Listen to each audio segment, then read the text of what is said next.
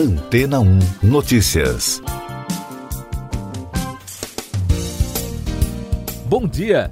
A empresa espacial Blue Origin, fundada pelo dono da Amazon, Jeff Bezos, entrou com um processo contra o governo dos Estados Unidos para contestar um contrato assinado entre a empresa rival SpaceX e a NASA.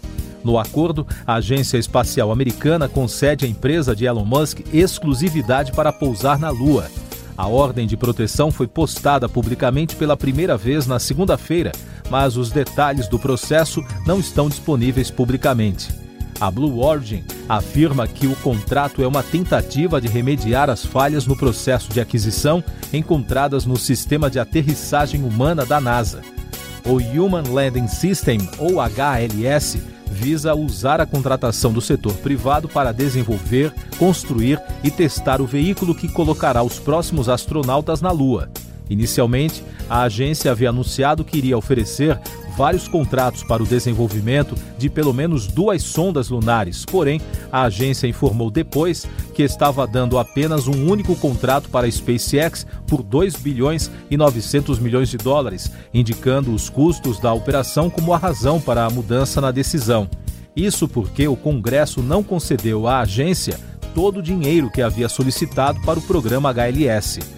Esta é a segunda tentativa da Blue Origin contra a decisão de contratação com o US Government Accountability Office, mas o escritório federal ficou do lado da NASA e negou o pedido.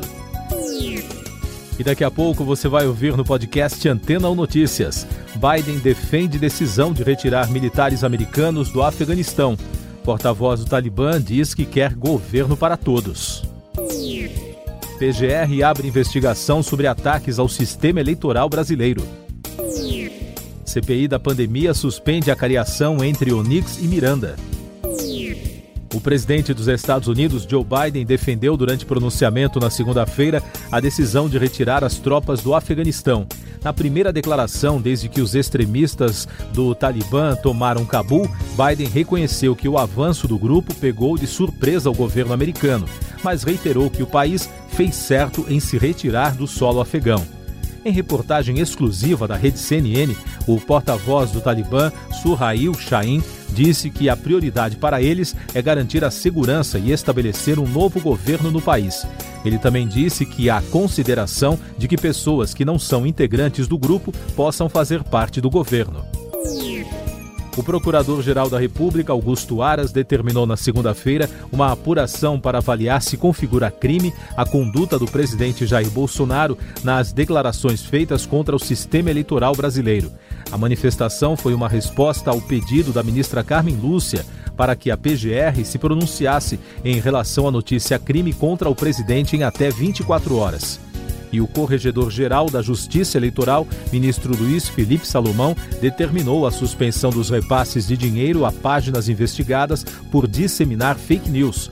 A decisão atende a um pedido da Polícia Federal e foi tomada no âmbito do inquérito aberto pelo Tribunal Superior Eleitoral para investigar as acusações contra as urnas eletrônicas e as eleições de 2022.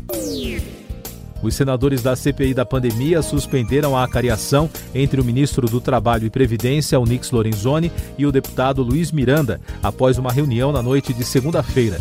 O objetivo do encontro, que estava previsto para esta semana, era confrontar a versão de cada um sobre documentos da negociação do governo pela compra da vacina indiana Covaxin. Nesta terça, a CPI deve ouvir o auditor do Tribunal de Contas da União, Alexandre Figueiredo. Segundo a comissão, ele teria elaborado um estudo paralelo, segundo o qual metade das mortes confirmadas no Brasil por Covid-19 não teria ocorrido. Os senadores também ouvem o ex-secretário da Saúde do Distrito Federal, Francisco de Araújo, denunciado por irregularidades na compra de testes rápidos de Covid. Essas e outras notícias você ouve aqui na Antena 1. Oferecimento Água Rocha Branca.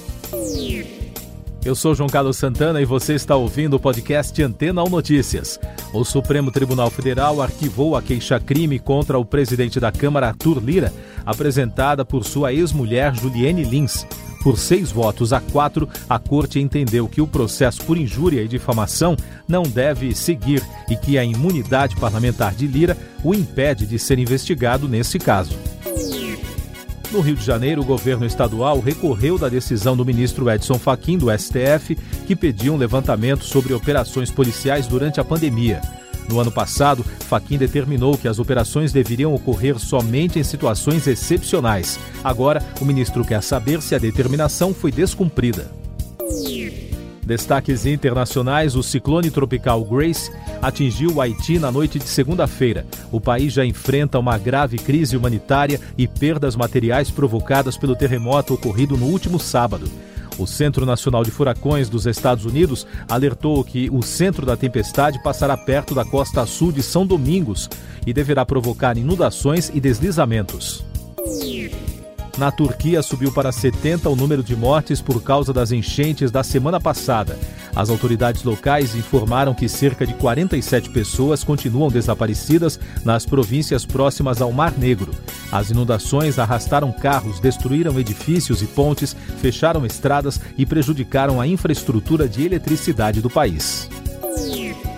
Destaques do noticiário econômico: dados negativos da economia chinesa, a situação no Afeganistão e no Brasil, a piora de perspectivas para inflação e juros levaram o Ibovespa a desvalorizar na segunda-feira 1,66% e fechar no menor patamar em mais de três meses. Já o dólar subiu 0,68%, cotado a R$ 5,281 na venda.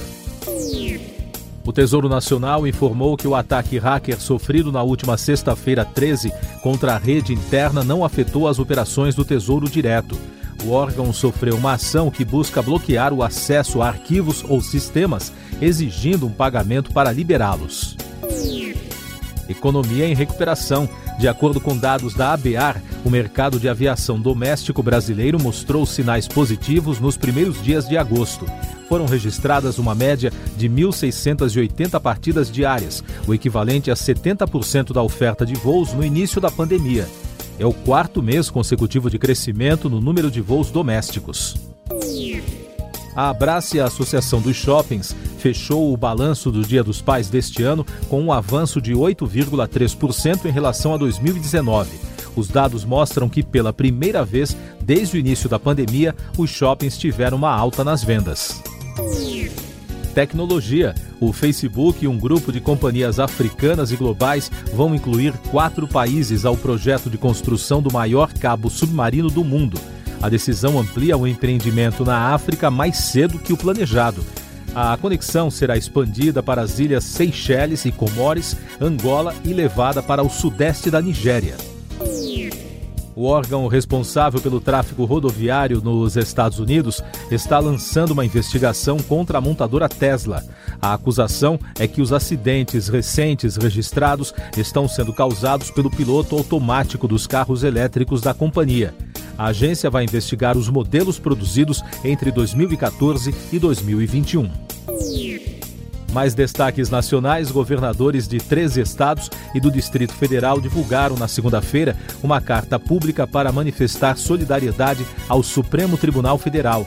O comunicado diz que o tribunal vem sofrendo constantes ameaças e agressões e afirma que o Estado Democrático de Direito só existe com um poder judiciário livre e independente. A Justiça Federal do Distrito Federal rejeitou uma queixa-crime apresentada pelo Procurador-Geral da República, Augusto Aras, contra o professor de Direito da USP, Conrado Ubner. Aras queria que o docente respondesse por injúria e difamação devido às críticas à Procuradoria-Geral da República. A crise no Afeganistão. O ministro da Defesa do Reino Unido, Ben Wallace, culpou o ex-presidente dos Estados Unidos, Donald Trump, pela situação atual no Afeganistão. Wallace afirmou que, em sua opinião, o acordo de paz projetado por Washington para 2020 serviu apenas para dar um impulso ao Talibã.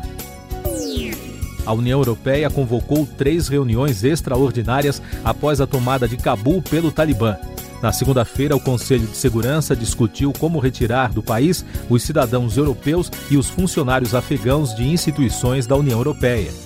Nesta terça será a vez de uma reunião entre os ministros das Relações Exteriores e amanhã os ministros de Justiça e Assuntos Interiores farão uma reunião para discutir a situação.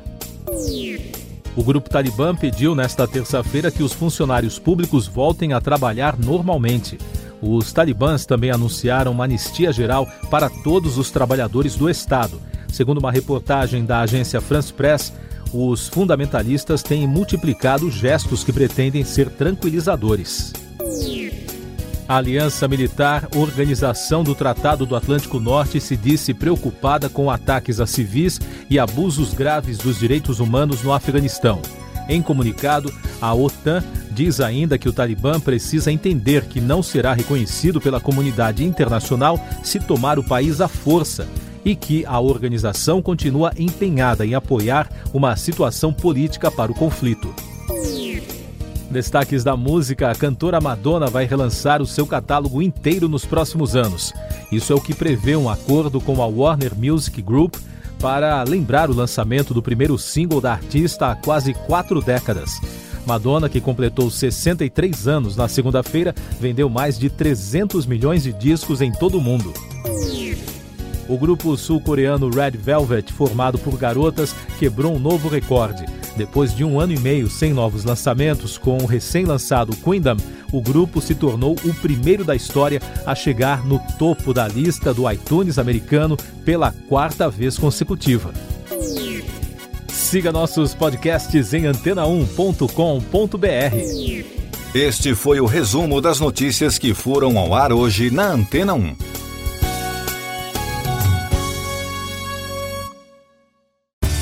Depois de tanto conteúdo legal, que tal se hidratar com água rocha branca? O consumo regular de água durante o dia traz benefícios para a saúde, como, por exemplo, manter a pele bonita e hidratada. Rocha Branca, da fonte direto para sua casa.